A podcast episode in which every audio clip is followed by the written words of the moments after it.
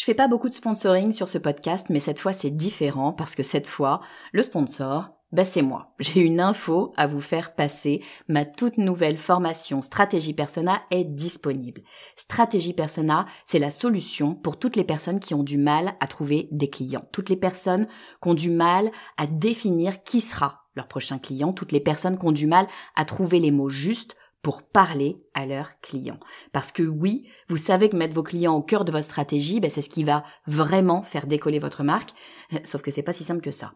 Alors j'ai créé tout simplement la formation la plus complète du marché sur le persona. Et je vous fais une promesse, si vous la suivez et si vous l'appliquez, dans une semaine, vous saurez exactement qui est votre client idéal et ce qu'il faut lui dire pour qu'il achète. Stratégie personnelle est disponible sur mon site le podcast du marketing.com slash stratégie persona. Vous écoutez le podcast du marketing, épisode 200.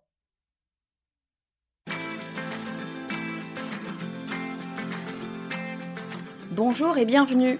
Je suis Estelle Ballot et je suis ravie de vous recevoir sur le podcast du marketing.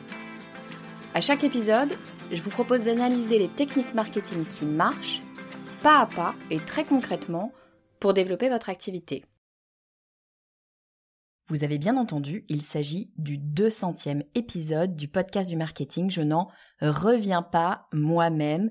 J'ai bien réfléchi à ce que je pouvais vous faire comme épisode pour marquer le coup. Et je me suis dit que j'allais vous faire un épisode un petit peu différent de ce que je vous propose d'habitude. Habituellement, vous avez le droit à une stratégie marketing, soit euh, bah, c'est moi toute seule au micro qui vous donne une stratégie bah, de par mon expérience, soit j'invite un expert, une experte d'un domaine spécifique qui vient eh bien nous décrire une stratégie qu'on va pouvoir mettre en place concrètement dans son entreprise dès demain si on veut. Et ben pour ce 200e épisode, je vais changer un petit peu les règles et je vais euh, faire l'épisode qu'on me demande depuis euh, un petit moment maintenant et que j'ai jamais voulu faire. C'est un épisode dans lequel je vais vous raconter un petit peu euh, mon parcours, d'où je viens, comment je suis arrivée au podcast, comment j'ai fait pour lancer ce podcast, pourquoi j'ai lancé ce podcast et puis eh ben, tout ce que j'ai mis en place finalement pour pouvoir vivre de cette nouvelle activité qui est le podcast et la formation. Alors j'ai pas l'habitude de parler trop de moi sur ce podcast. Je vous donne des petites infos hein, de temps en temps, mais c'est plus pour illustrer euh, un propos, pour donner un exemple par exemple. Mais c'est vrai que euh, je vous ai pas forcément raconté d'où je venais. Je l'ai fait sur d'autres podcasts. On m'a invité à plusieurs reprises sur d'autres podcasts. J'ai raconté euh, mon histoire, d'où je venais, pourquoi, etc. Mais je l'ai jamais fait sur mon propre podcast à moi et j'ai jamais non plus donné de conseils sur comment faire pour lancer son podcast. On me l'a demandé très très très souvent. Je sais que vous êtes nombreux, nombreuses euh, à vous intéresser à ce média et vous avez bien raison parce que c'est un média formidable. Euh, mais j'ai jamais euh, osé presque finalement donner mon avis sur comment est-ce qu'on fait pour lancer un podcast parce que, euh, bah, un, parce que euh, je me suis pas forcément sentie légitime tout de suite. Moi, je suis pas ingénieur son, je suis pas professionnel de l'audio, pas du tout. Je viens complètement du marketing, donc j'ai appris euh, bah, sur le sur le tas, quoi, hein, un petit peu comme la plupart des des podcasteurs. C'est aussi ça, moi, je pense, qui fait le charme des podcasts, c'est que c'est pas un média de professionnel en tout cas pas de professionnel de l'audio. Euh, donc, eh ben, c'est un média un petit peu comme à la maison. Et c'est ça qui me plaît. Il y a un côté, euh, voilà, j'ai fait comme ça, je fais comme je peux. On essaye de faire au mieux, bien sûr, pour que ce soit agréable pour vous à écouter. Mais c'est pas quelque chose de léché, quelque chose de parfait. C'est un endroit où parfois on va bafouiller, parfois on va hésiter, où le son n'est pas euh, parfaitement lisse.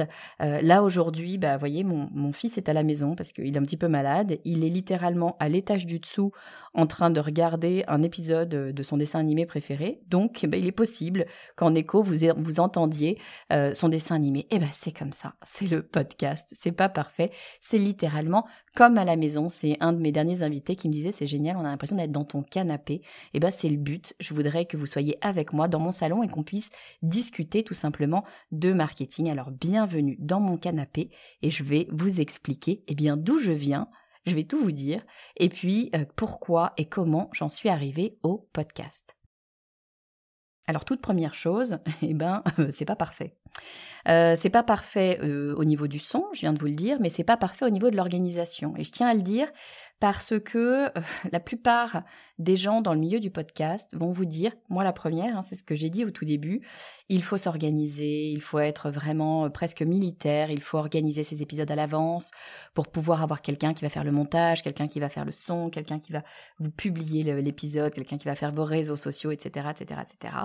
En gros, prévoir des semaines de travail à l'avance. Oui, c'est vrai, c'est ce qu'il faudrait faire. Oui, c'est vrai, il faudrait batcher, on dit batcher, euh, les épisodes, c'est-à-dire enregistrer plusieurs épisodes d'un coup de façon à pouvoir avoir euh, un mois de contenu produit d'un coup et puis vous n'avez plus besoin de vous en occuper. Bon, ben la réalité, en tout cas dans mon cas, elle est véritablement différente. Euh, j'ai enregistré les six premiers épisodes en amont.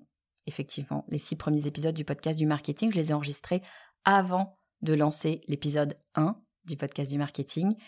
Et puis ça s'est arrêté là, hein. c'est-à-dire que très très vite, la vie m'a rattrapé, très très vite, les six épisodes d'avance, ils ont été mangés, et très très vite, je me suis retrouvée à enregistrer chaque semaine l'épisode de la semaine, voire à enregistrer le mercredi soir, à monter le mercredi soir et à publier le mercredi soir l'épisode du jeudi matin. Donc très souvent, mes soirées du mercredi euh, se finissent assez tard. Euh, souvent, c'est minuit, 1h, 2h du matin.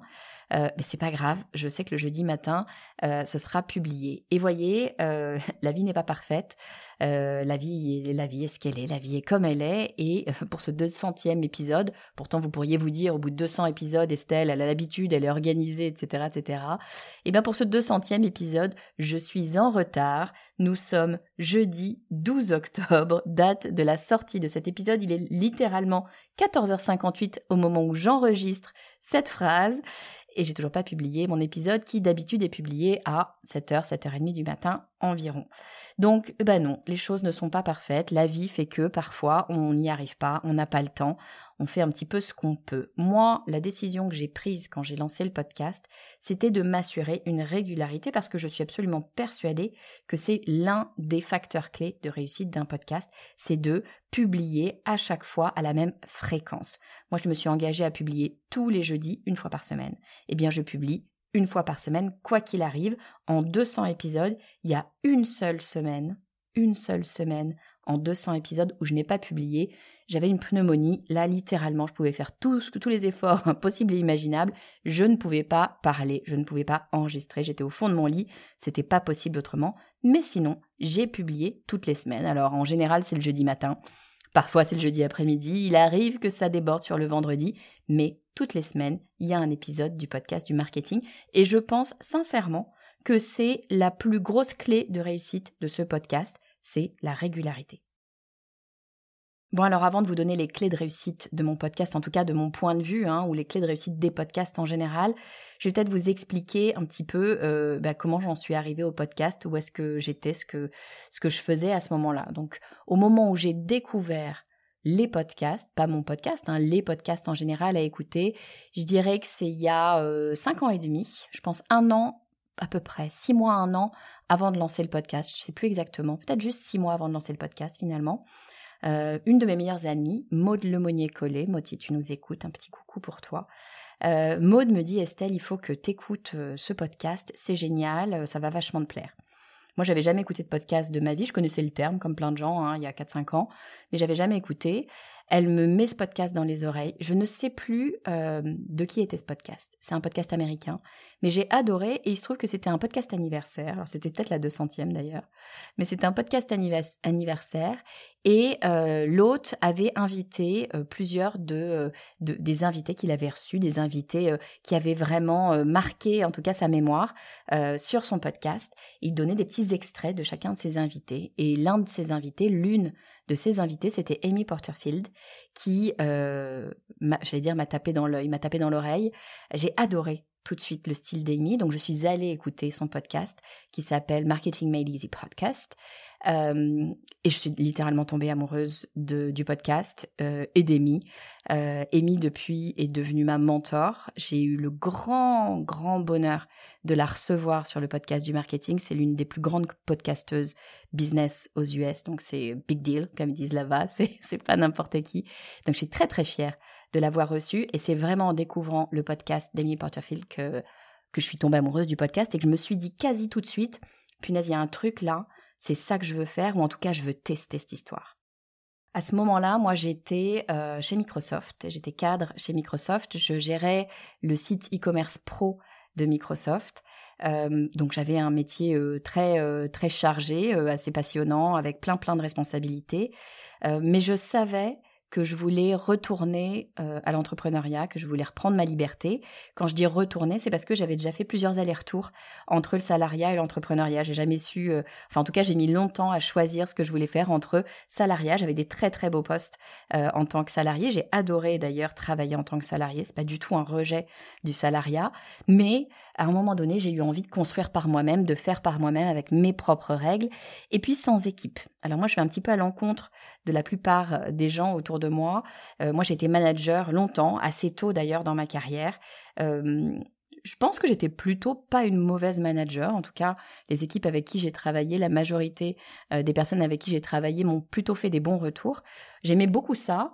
Euh, mais à un moment donné, j'en ai eu marre. J'ai eu envie de me dire, bah, attends, j'ai envie de me consacrer à moi-même. Je pense que j'étais une manager un petit peu maman louve. Je m'occupais probablement un petit peu trop d'ailleurs des gens que je manageais, ce qui n'est pas toujours très très bien.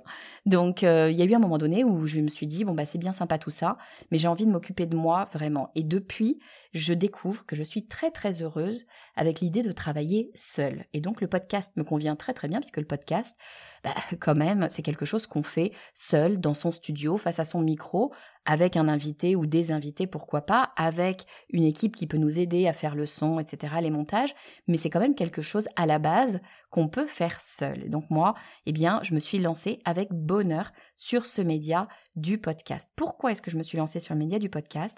Eh bien parce que comme je vous disais, j'ai écouté ce podcast d'Amy Porterfield, et quand je travaillais chez Microsoft, il y a quelque chose qui m'est apparu comme une évidence, euh, parce que je vendais du matériel informatique à l'époque et que j'étais quand même dans la plus grosse boîte informatique, voire la plus grosse boîte du monde, euh, j'ai découvert une chose, enfin je le savais déjà, mais là c'était une évidence, c'est triste à dire, mais c'est la réalité, c'est que sur beaucoup de domaines, la France a quatre ans de retard par rapport aux États-Unis. Je sais, je vais me faire des ennemis en disant ça, mais croyez-moi, c'est quand même la réalité sur beaucoup de domaines. Je parle là des tendances, hein, euh, des tendances sociétales, des nouveaux marchés, des attributions des nouveaux marchés.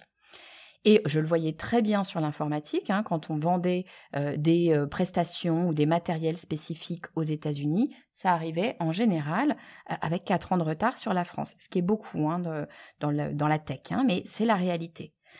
Donc je me suis dit, si le podcast en ce moment, c'est-à-dire je vous parle de ça il y a cinq ans, si le podcast, est-ce qu'il est aux États-Unis? C'est-à-dire qu'aux États-Unis, c'était un marché à plusieurs millions, voire centaines de millions de dollars, euh, monétisé, hein, pas juste des écoutes et des choses comme ça pour rigoler, c'était monétisé. Il y avait des multimillionnaires en podcast, dont Amy Potterfield, je me suis dit, mais attends, en France, on n'en entend quasi pas parler. C'était vraiment les tout tout débuts. Hein. Il y avait quelques podcasteurs comme euh, euh, Mathieu Stéphanie, comme Pauline Legnaud dans le business, hein, par exemple. Et puis il y en avait d'autres, beaucoup qui venaient de la radio, où c'était de la réédition de radio finalement. Euh, mais ça commençait, c'était les balbutiements du podcast natif en France. Et là, je me suis dit, il y a un truc à attraper. si c'est le début en France et si je vois qu'aux États-Unis, c'est un marché mature maintenant à plusieurs millions de dollars pour certains podcasteurs, pas le marché, hein, je parle de certains podcasteurs, c'est qu'il y a quelque chose à faire. J'étais pas en train de me dire, Estelle, tu vas lancer un podcast et dans quatre ans tu seras multimillionnaire, ça n'a jamais été mon ambition, mais je, me suis, mais je me suis dit, il y a un marché qui est viable. Tu peux peut-être construire un business sur le podcast. Et ça, je trouvais ça assez intéressant. Alors je ne savais pas de façon sûre si ça allait fonctionner, je ne savais pas de façon sûre si le podcast allait réellement décoller en France, parce qu'après tout, eh ben, on n'est pas des Américains, donc c'est pas parce que ça fonctionne aux États-Unis que ça fonctionnera en France, mais je savais qu'il y avait une chance non négligeable, et je savais que, quoi qu'il arrive, même si ça marchait pas, eh ben, j'aurais appris des trucs. Et moi, c'est ça qui m'a toujours un petit peu drivé. Il y a deux choses qui me drivent, c'est apprendre des choses et le plaisir. Donc j'ai la chance d'avoir toujours pu faire un métier qui me plaisait. Hein. Je sais que c'est pas le cas de tout le monde, donc c'est une grande chance. Mais c'est vrai que du coup, je me suis toujours laissée euh, conduire par mon plaisir. Si quelque chose me plaît, j'y vais. Si quelque chose ne me plaît plus, bah, je m'en vais. C'est vraiment aussi euh, simple que ça. Et là, je me suis dit, bah, le podcast, parler, je suis un peu bavarde, hein. parler, ça me plaît bien. Donc je vais essayer euh, de tester ça. Et puis si ça marche pas, s'il n'y a pas de business qui se crée derrière, c'est pas très grave parce que de toute façon, j'aurai appris des choses avec le podcast.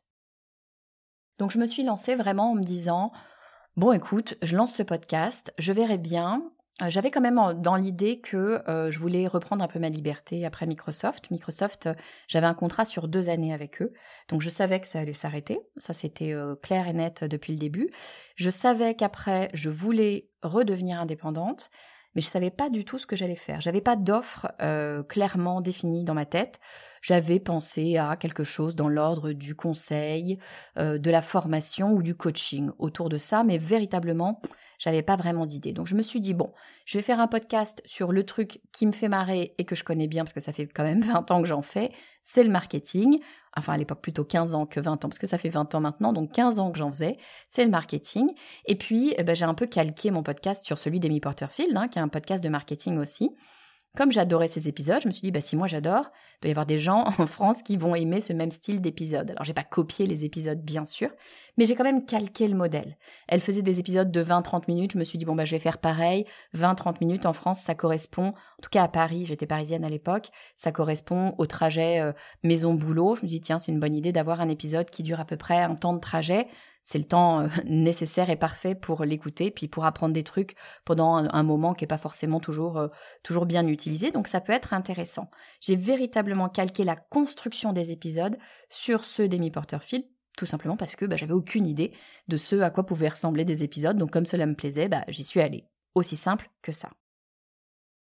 Alors évidemment, comme à l'époque, je travaillais euh, pour Microsoft, vous imaginez bien que quand vous êtes responsable du site e-commerce pro de Microsoft, vous n'avez pas des toutes petites journées, donc j'étais très très bien occupée. En plus de ça, j'avais une petite fille euh, toute jeune à l'époque, elle a 10 ans maintenant, mais bah, à l'époque elle en avait 5.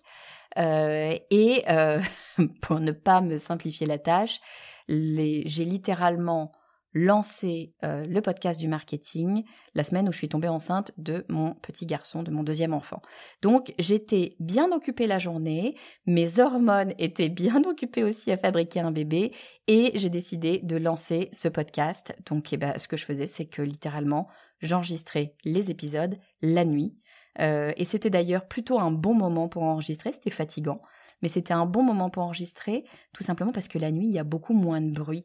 On n'y pense pas forcément, mais pour enregistrer un podcast, il faut du silence. Et moi, j'habitais en région parisienne, alors pas Paris, à Issy-les-Moulineaux, juste à côté. Euh, mais ici les Moulineaux, vous avez un héliport. juste à côté, donc vous avez la journée. C'est pas gênant quand on habite à Issy-les-Moulineaux parce qu'on s'en rend pas vraiment compte, mais il y a des hélicoptères qui nous passent au-dessus de la tête une fois de temps en temps. Et les hélicoptères, quand vous avez un micro, ou en tout cas le micro que j'avais à l'époque, eh ben ça s'entend énormément dans le micro. Alors je vais peut-être vous parler d'ailleurs un petit peu du matériel que euh, j'avais à l'époque et du matériel que j'ai maintenant pour construire ce podcast. Alors ça, c'est une question qui revient très très souvent euh, de personnes qui voudraient lancer un podcast mais qui me disent oh là là, mais moi j'y connais rien à la tech, Estelle, ça a l'air extrêmement compliqué. Je vais vous l'expliquer en quelques phrases et vous allez voir que c'est pas très compliqué finalement. Qu'est-ce qu'il vous faut pour lancer un podcast? Il vous faut un ordinateur, donc ça on va partir du principe que vous l'avez, un ordinateur connecté à Internet, c'est mieux. Euh, l'ordinateur, ça peut être un PC ou un Mac, euh, peu importe. Alors moi j'ai un PC euh, et j'utilise un logiciel de montage qui s'appelle Audacity. qui est gratuit. Je vous mettrai les liens en commentaire de l'épisode. Quand vous êtes sous Mac, alors je suis pas sous Mac, hein, mais si je dis pas de bêtises, sous Mac vous avez un logiciel euh, de montage qui est intégré, je crois que ça s'appelle GarageBand, euh, qui est intégré dans le Mac. Donc dans les deux cas, vous avez des logiciels gratuits qui fonctionnent très très bien. Euh, Audacity c'est du semi-pro, donc vraiment vous pouvez vous amuser, faire plein plein de choses. Moi j'utilise un tout tout tout petit bout d'Audacity pour faire mes montages et c'est pas si difficile que ça. Avec quelques tutos sur YouTube, on arrive à assez vite très bien se débrouiller. Donc ça, c'est pour euh, le matériel de montage. Pour enregistrer, bah, évidemment, il vous faut un micro. c'est plutôt mieux. Donc moi, j'ai commencé avec un grand classique du podcast. Euh, c'est un micro qui coûte une centaine d'euros et qui s'appelle le Blue Yeti. Euh, c'est une marque de micro qui a été faite, enfin en tout cas un modèle de micro qui a été fait particulièrement pour les podcasts. Il vous permet d'enregistrer soit seul, soit à deux. Euh, il est assez, euh, pratique. Euh, et puis surtout, il est quand même très abordable. 100 euros, vous avez un très bon son déjà. Et 100 euros, ça reste un montant accessible, on va dire, pour de l'audio. Ce micro-là, je viens à peine de le changer, donc il a duré 4 ans. Donc 100 euros pour 4 ans, ça fait 25 euros par an de micro. Je pense que ça va au niveau investissement, c'est pas trop trop cher. Donc ça, c'est le setup que j'ai eu pendant les quatre premières années et qui a largement suffi à faire euh, des enregistrements et du montage. Pour enregistrer assez rapidement, euh, j'ai arrêté de le faire sur Audacity, parce que sur Audacity, vous pouvez monter et, vous pouvez enregistrer directement sur le logiciel. Assez rapidement, je suis passée sur Zencaster pour les enregistrements. Zencaster, c'est un logiciel, euh, enfin c'est un site hein, sur lequel vous vous connectez. Euh, c'est gratuit, alors je crois qu'il y a une partie euh, payante maintenant, euh, mais en tout cas vous avez une option gratuite qui vous permet d'enregistrer initialement à distance. C'est pour ça à la base que j'ai utilisé Zencaster, c'était pour enregistrer en duo quand j'avais un invité. Je n'ai jamais fait venir mes invités chez moi ou je les ai jamais retrouvés chez eux. J'ai toujours fait tous mes enregistrements à distance. Je crois que j'en ai pas fait un seul euh, en direct, en live, enfin en vrai, dans la vraie vie. Euh, donc toujours à distance. Et je fais ça avec Zencaster, c'est-à-dire que j'envoie un lien, euh, une URL finalement, à la personne qui veut enregistrer. Elle se connecte sur cette URL, elle a rien à télécharger. Il lui faut un micro. Alors généralement les gens n'ont pas de micro, donc moi je, propose simplement bah, de bons écouteurs, ça suffit largement. et puis on enregistre comme ça, et je récupère les deux pistes, la piste de mon invité, ma piste à moi et je peux faire le montage comme je veux très facilement, très simplement. Donc avec tout ça, Audacity, Zencaster, un ordinateur et un micro euh, initialement Blue Yeti, j'avais absolument tout ce qu'il me fallait pour enregistrer euh, mes épisodes. À ça, euh, eh ben, il faut pouvoir publier ces épisodes. Alors comment on fait? Eh ben, On choisit un hébergeur. En fait, on n'a pas vraiment besoin d'un hébergeur. On pourrait le faire nous-mêmes, mais là ça commence à devenir compliqué parce que les fichiers audio, c'est des fichiers très très lourds. Et si vous hébergez tout sur votre site internet, euh, il y a de bonnes chances qu'ils craquent assez rapidement. Donc il vaut mieux se simplifier la vie, aller sur un hébergeur. Il y en a plein des hébergeurs. Moi j'ai travaillé longtemps avec Ocha, je travaille aussi avec AudioMeans. Il y en a plein plein d'autres. Hein. Euh, mais en tout cas, vous pouvez trouver un hébergeur pour quasiment pas grand-chose. Je crois que Ocha, euh, je, je, sais, j'ai plus leur tarif en tête, mais il me semble que ça commence autour de peut-être 15 euros, 20 euros, quelque chose comme ça, même peut-être moins. Donc vraiment, c'est pas encore une fois un investissement euh, colossal de pouvoir publier. Mais oui, il y a un petit investissement quand même tous les mois, c'est un investissement récurrent pour pouvoir publier parce que eh bien ils vont héberger nos épisodes, hein, les fichiers audio finalement, et puis ils vont aussi permettre de les distribuer facilement, et puis ils vont proposer plein d'autres petits services à côté qui vont nous permettre de promouvoir au mieux notre podcast. Bien sûr, si on fait un podcast, c'est aussi parce qu'on veut que les gens puissent euh, l'écouter tout simplement. Une fois que vous avez ça, vous n'avez qu'une chose à faire une fois au tout début, la première fois que vous allez lancer votre podcast, après c'est fini, vous n'avez plus besoin de le faire, c'est de dire aux différentes plateformes quelle est votre adresse. Quelle est votre adresse RSS, c'est-à-dire l'adresse qui sera mise à jour régulièrement à chaque fois que vous sortez un nouvel épisode. Parce que le podcast, c'est un petit peu la difficulté de ce marché.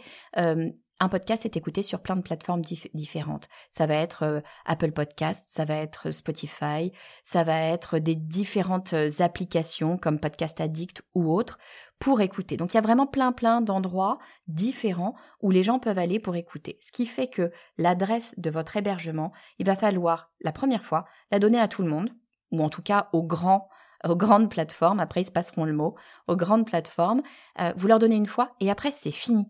Vous n'avez pas du tout besoin de redonner l'adresse à chaque fois que vous sortez un nouvel épisode. C'est une adresse RSS, c'est-à-dire qu'elle se met à jour à chaque fois que vous avez un nouvel épisode. Donc vous faites l'exercice une fois. En général, votre hébergeur vous guide pour euh, n'oublier personne. Vous faites l'exercice une fois et après, eh bien, tout le monde pourra écouter vos épisodes sans aucun problème. Donc c'est véritablement un jeu d'enfant. Alors maintenant, ça fait quatre ans que, j'ai ce podcast. Donc, euh, bah, il y a quelques mois, j'ai eu un petit peu envie de passer au niveau du dessus. D'abord, mon, mon Blue Yeti, mon micro, commençait à montrer des signes de fatigue. Après quatre ans, on peut l'entendre, il hein, n'y a pas de sujet là-dessus. Euh, et j'avais envie de passer au niveau, euh, au niveau d'au-dessus, un petit peu plus euh, professionnel finalement, même si encore une fois, hein, je le dis, hein, je suis pas du tout une professionnelle de l'audio, mais j'avais envie d'un son un petit peu plus léché, un petit peu plus chaud surtout, quelque chose de véritablement agréable. Et là, je suis passée sur Shure. Shure, c'est l'une des marques les plus connues dans le milieu de l'audio. Hein. C'est pas que dans le milieu podcast, hein, c'est dans le milieu de la télé, dans le milieu de la chanson, des concerts, etc. C'est très souvent des micro-chours. Et là, on est sur une gamme de prix euh, bien plus élevée et surtout, on est sur une qualité qui est complètement différente. Je vous avoue que j'avais un petit peu peur au tout début. Euh, quand j'ai essayé ce micro-chour, je me suis dit, enfin quand j'ai essayé, quand j'ai euh, récupéré ce micro-chour, je me suis dit, j'espère que je vais voir une différence. Parce que comme je ne suis pas professionnelle de l'audio, j'ai pas forcément l'oreille, je suis pas musicienne non plus. Et puis en plus, les podcasts, eh ben, je les écoute sur mon téléphone souvent ou dans la voiture. Autant vous dire que le son est quand même pas dingue. j'ai pas, voilà, j'ai pas un, ampli fou dans la voiture, j'ai pas des écouteurs de dingue à la maison. Donc j'avais un petit peu peur de ne pas voir la différence. Et je vais être complètement honnête avec vous, la différence, il n'y a pas photo. Euh, d'ailleurs, j'ai des amis, des connaissances à qui j'avais pas dit que j'avais changé de micro, qui sont venus me voir en me disant waouh qu'est-ce qui s'est passé, ton son euh, est vraiment différent, c'est vraiment super agréable. Donc moi je suis ultra ravie d'entendre ça. Vous me direz d'ailleurs si vous vous l'avez entendu ce changement de son, c'était il y a euh, je sais pas un mois ou deux, deux mois, peut-être trois mois, je me souviens plus, peut-être au début de l'été je pense. en tout cas voilà, c'est ça, moi ça me je sais pas si on l'entend. En tout cas, moi, je l'entends. Et moi, ça me fait plaisir parce que vraiment, je trouve qu'il y a un côté plus chaleureux, plus enveloppant, finalement, un peu plus cocon avec ce micro Shure. Donc, je suis ultra ravie de ce micro. Je vous mettrai euh, les références. Il y a plein de, micros différents euh, chez Shure. Euh, après, je vais pas vous cacher, on est sur un niveau technique plus élevé. C'est-à-dire que le micro Blue Yeti, c'était très facile. J'avais le micro, j'ai acheté juste le micro. Il y avait un câble USB qui était vendu avec le micro. Je le branche sur mon ordinateur, c'est fini. Quand on passe au micro type Shure, là, c'est plus du tout la même histoire. C'est-à-dire qu'il faut avoir du matériel audio euh, pour pouvoir utiliser le micro. Donc déjà, vous recevez le micro, vous n'avez pas forcément les câbles, c'est des câbles audio spécifiques qu'il faut acheter. Et puis, il faut un enregistreur. Donc moi, j'ai pris un euh, Zoom P4. Alors quand, on dit Zoom, c'est pas Zoom, la plateforme euh, d'enregistrement de visio. Hein. Un Zoom, c'est un enregistreur. c'est vraiment un truc de, de, de, de, régisson, quoi. Je sais pas comment vous dire. C'est un truc de, de musicos, quoi. Voilà. Bon, c'est un truc de professionnel. Donc, c'est du matériel, ou semi-pro en tout cas, mais c'est du matériel un petit peu spécifique. C'est un petit peu plus technique. Rien de euh, d'inabordable non plus. Encore une fois, moi, j'ai aucune formation audio, j'ai réussi à m'en sortir. Mais enfin, il faut creuser un tout petit peu plus quand même pour comprendre comment ça fonctionne, pour mettre euh, les bons câbles et enfin pouvoir l'utiliser. Moi, il s'est passé peut-être une ou deux semaines entre le moment où j'ai reçu le micro Shure et où j'ai réussi à l'utiliser parce que bah, euh, j'avais pas compris qu'il fallait que j'ai tel ou tel câble ou tel ou tel matériel. Donc oui, c'est un investissement. Et là pour le coup c'est un investissement. J'ai pas euh, calculé exactement quel était le coût mais c'est un investissement euh, plus conséquent. On parle de quelques centaines d'euros entre le micro l'enregistreur les câbles etc donc on passe à un niveau supérieur mais la qualité du son pour moi est véritablement euh, voilà le niveau au-dessus. Et c'est pas nécessaire je pense quand on lance son podcast euh, si je devais recommencer demain, je recommencerai avec un Blue Yeti. Mais quand on s'installe dans le podcast, quand on a envie d'en faire sur le long terme, pour longtemps, je pense que d'investir dans un micro qui a vraiment de la qualité, qui sort vraiment un son euh, supérieur, ça vaut la peine. Il y a un deuxième investissement que j'ai fait quand j'ai voulu un petit peu passer au niveau supérieur, euh, c'est des diffuseurs, des panneaux absorbeurs de son et diffuseurs de son. Alors qu'est-ce que c'est que ce truc-là? Pour tout vous dire, je suis passée au niveau dessus euh, après mon déménagement. Donc j'ai emménagé en Normandie il y a euh, presque un an maintenant. Euh, et donc en Normandie, j'ai une maison qui est évidemment différente de celle que j'avais en région parisienne. Et j'ai un espace qui m'a permis de me créer un petit studio. Alors c'est pas un espace fait du tout pour les studios. Pour tout vous dire, je pense que c'est même l'anti-espace pour un studio. C'est une grande pièce qui que j'ai divisée en plusieurs espaces différents, mais avec une hauteur souple fond de dingue, ce qui fait qu'il y a plein d'échos. Enfin, c'est pas si facile que ça à gérer.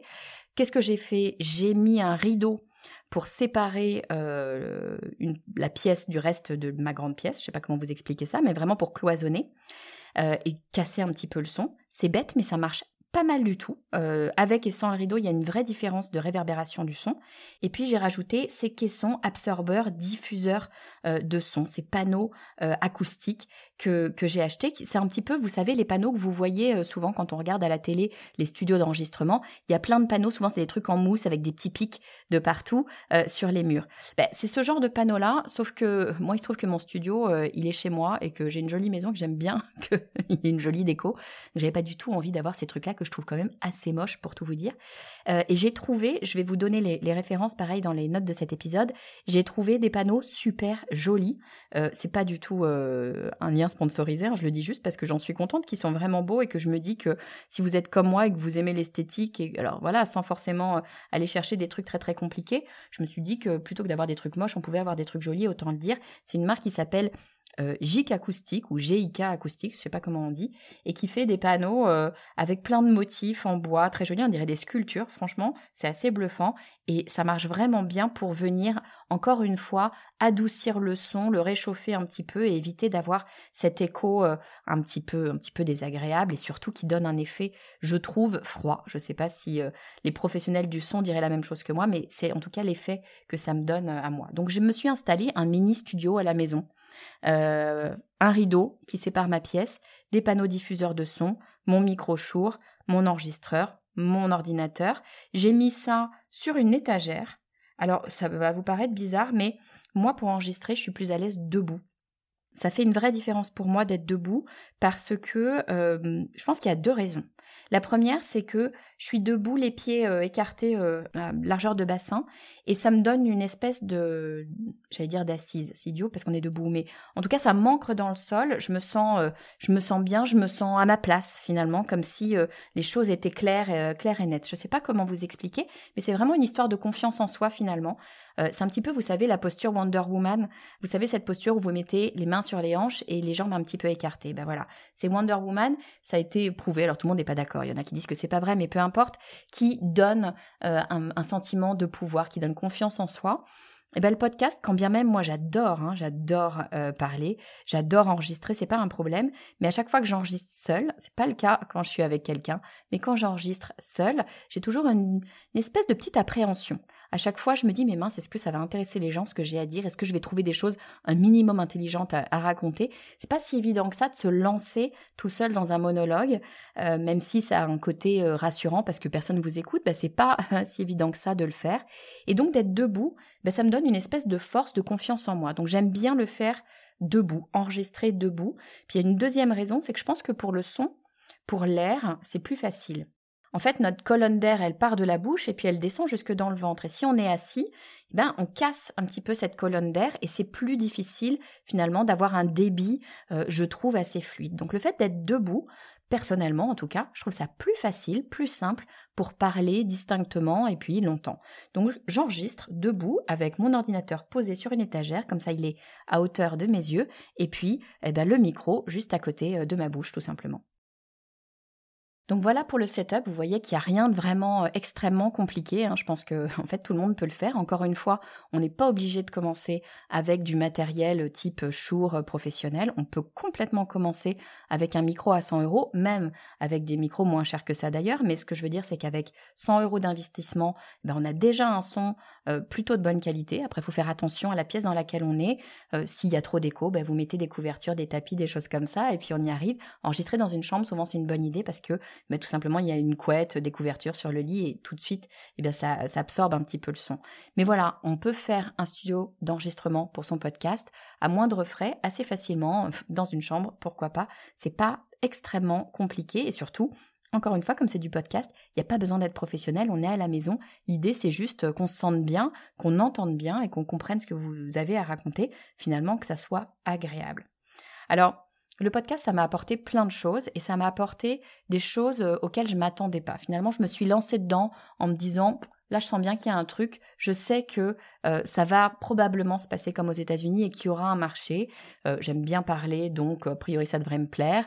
Euh, j'ai l'habitude de faire des exposés, de présenter des documents, des choses, puisque c'est ce que je faisais quand même dans mon métier, dans le marketing. Bien souvent, c'est quand même beaucoup de présentations. Donc je me suis dit, ok, ça devrait le faire, ça devrait pas être trop trop dur. Mais j'avais pas réalisé à quel point le podcast c'est un média absolument génial qui nous donne des opportunités folles. La première opportunité, c'est que ça reste un média jeune et que c'est un média sur lequel il y a énormément de place. Alors on me dit souvent mais non, mais maintenant ça y est, c'est trop tard, euh, euh, toute la place est prise sur les podcasts. Bah oui, ceux qui étaient là avant vous, euh, qui sont là depuis 4 ans et demi, bien sûr, ils ont pris de l'avance. C'est évident que j'ai un avantage concurrentiel par rapport à quelqu'un qui va se lancer aujourd'hui. Parce que je suis là depuis longtemps, les algorithmes connaissent mon podcast, et les algorithmes, ils fonctionnent aussi à l'historique. Maintenant, ça ne veut pas dire qu'il n'y a pas des nouveaux podcasts, il y en a tous les jours des nouveaux qui sortent et qui viennent et qui montent et qu'on voit et qui percent et qui sont super. Euh, donc, il y a encore largement la place. Et surtout, qu'est-ce qui me fait dire qu'il y a de la place? Ben, C'est qu'il y a beaucoup plus de place qu'ailleurs. Si vous regardez les blogs et si vous regardez les chaînes vidéo, je pense à YouTube notamment, ça n'a rien à voir en termes de quantité de créateurs, créatrices de contenu. il y a quasiment personne sur les podcasts versus YouTube versus les blogs, c'est-à-dire Internet. Donc très clairement, il y a de quoi faire et l'écoute audio, l'écoute de podcasts et notamment de podcasts natifs, les chiffres le montrent, ils sont en croissance. Aucun problème, on sera encore là dans deux ans, dans trois ans, dans cinq ans. A priori, bon, je ne sais pas vous dire ce qui va se passer dans dix ans euh, dans le monde évidemment, mais a priori, c'est là pour durer. Bon, mais il n'y a pas que la longévité. Parce que oui, bien sûr, c'est important quand on se lance sur un marché de savoir s'il sera là encore demain, tant qu'à faire. Euh, mais il n'y a pas que la longévité. Ce que ça m'a apporté, le podcast, c'est véritablement, ça m'a fait une place. C'est-à-dire que euh, lorsque vous lancez un podcast, et c'est vrai sur n'importe quel média d'ailleurs, hein, mais lorsque vous lancez un podcast, d'un coup, vous vous donnez l'opportunité de la visibilité et de la légitimité. Je m'explique. La visibilité, euh, moi ça faisait 15 ans, 20 ans maintenant que je fais du marketing, mais enfin à part mes collègues, personne ne me connaissait. Il n'y avait aucune raison de connaître Estelle Ballot en dehors euh, de mes collègues avec qui je travaillais, éventuellement des agences avec qui, euh, avec qui je collaborais pour développer des campagnes de communication, marketing, etc. Donc c'est logique, hein, il n'y a pas de raison d'avoir une, visibilité en dehors de, du petit cercle de son, de son travail. Euh, dès lors que vous créez du contenu, c'est vrai sur le podcast, c'est vrai sur des chaînes vidéo, c'est vrai euh, sur un blog, et eh ben, vous proposez des choses aux gens. Des choses, encore une fois gratuitement bien sûr, hein, mais des choses que tout le monde va pouvoir découvrir. Et comme le podcast, eh ben, il n'y a pas grand monde finalement, hein, comparativement à d'autres médias, il n'y a pas grand monde, assez rapidement, on vous voit. Et comme moi j'étais là euh, au début, quasiment en, France, hein, encore une fois, quatre ans et demi, il n'y avait pas grand monde, bah, très rapidement on vous voit. Donc ce podcast, il m'a donné de la visibilité. D'un coup, euh, le nom Estelle Ballot, attention, hein, je suis pas une rockstar, je m'appelle pas Lady Gaga, mais ça fait bizarre de savoir que des gens qu'on ne connaît pas vous connaissent. Et, vous connaissent bien. Et euh, de temps en temps, j'ai des copains qui me disent Oh, je suis allée dans une soirée réseautage, on m'a parlé de toi alors qu'ils ne me connaissent pas. Euh, ou euh, mon grand frère qui euh, embauche quelqu'un dans sa société et à qui il apprend qu'il est le, frère d'Estelle Ballot. Ça m'a fait un peu bizarre quand la personne qui l'avait embauché disait Mais si, Estelle Ballot, évidemment, je connais, évidemment. Bon, c'est à lui que ça fait bizarre, je crois. Donc c'est quand même assez sympa. non pas que je rêve d'être connue, hein, parce que pour le coup, c'est absolument pas le cas, mais ça donne une légitimité. Et ça, ça vous donne une confiance en vous qui est folle je manquais pas de confiance en moi. Pour tout vous dire, euh, c'est pas quelque chose euh, que, qui, dont j'ai jamais manqué. Bon, c'est une qualité ou un défaut, je sais pas, mais j'en manquais pas. Il n'empêche que dans la vie de tout entrepreneur, et ça, je pense que c'est vrai pour absolument tout le monde, il y a des hauts et des bas. Et il y a des moments où on se sent naze, nul, on a l'impression qu'on est un moins que rien. Le fameux syndrome de l'imposteur, bien sûr. Et bien là, le syndrome de l'imposteur, autant vous dire que quand vous reprenez tous les messages des personnes, parce que les gens vous envoient des messages, c'est ça qui est dingue, quoi. Les gens prennent le temps de trouver votre adresse email pour vous envoyer un message, pour vous dire, bah, pour vous remercier, pour vous dire que vous les avez aidés, que le podcast est sympa, que c'est cool et qu'il faut continuer. Et ça, ça donne une force qui est euh, absolument euh, dingue. Donc ça, pour ça, pour toutes les personnes qui m'ont envoyé un message un jour ou qui ont laissé un avis, vraiment, je vous remercie du fond du cœur parce que c'est aussi ça qui fait qu'on continue à avancer et c'est aussi ça qui fait qu'on continue à, développer son business parce que, bah, en fait, vous nous sortez la tête de l'eau à chaque fois qu'on a un petit coup de mou et des coups de mou, bah, on en a de temps en temps, comme tout le monde, bien sûr. Et puis la troisième chose que ça m'a apporté, bah, c'est de la crédibilité.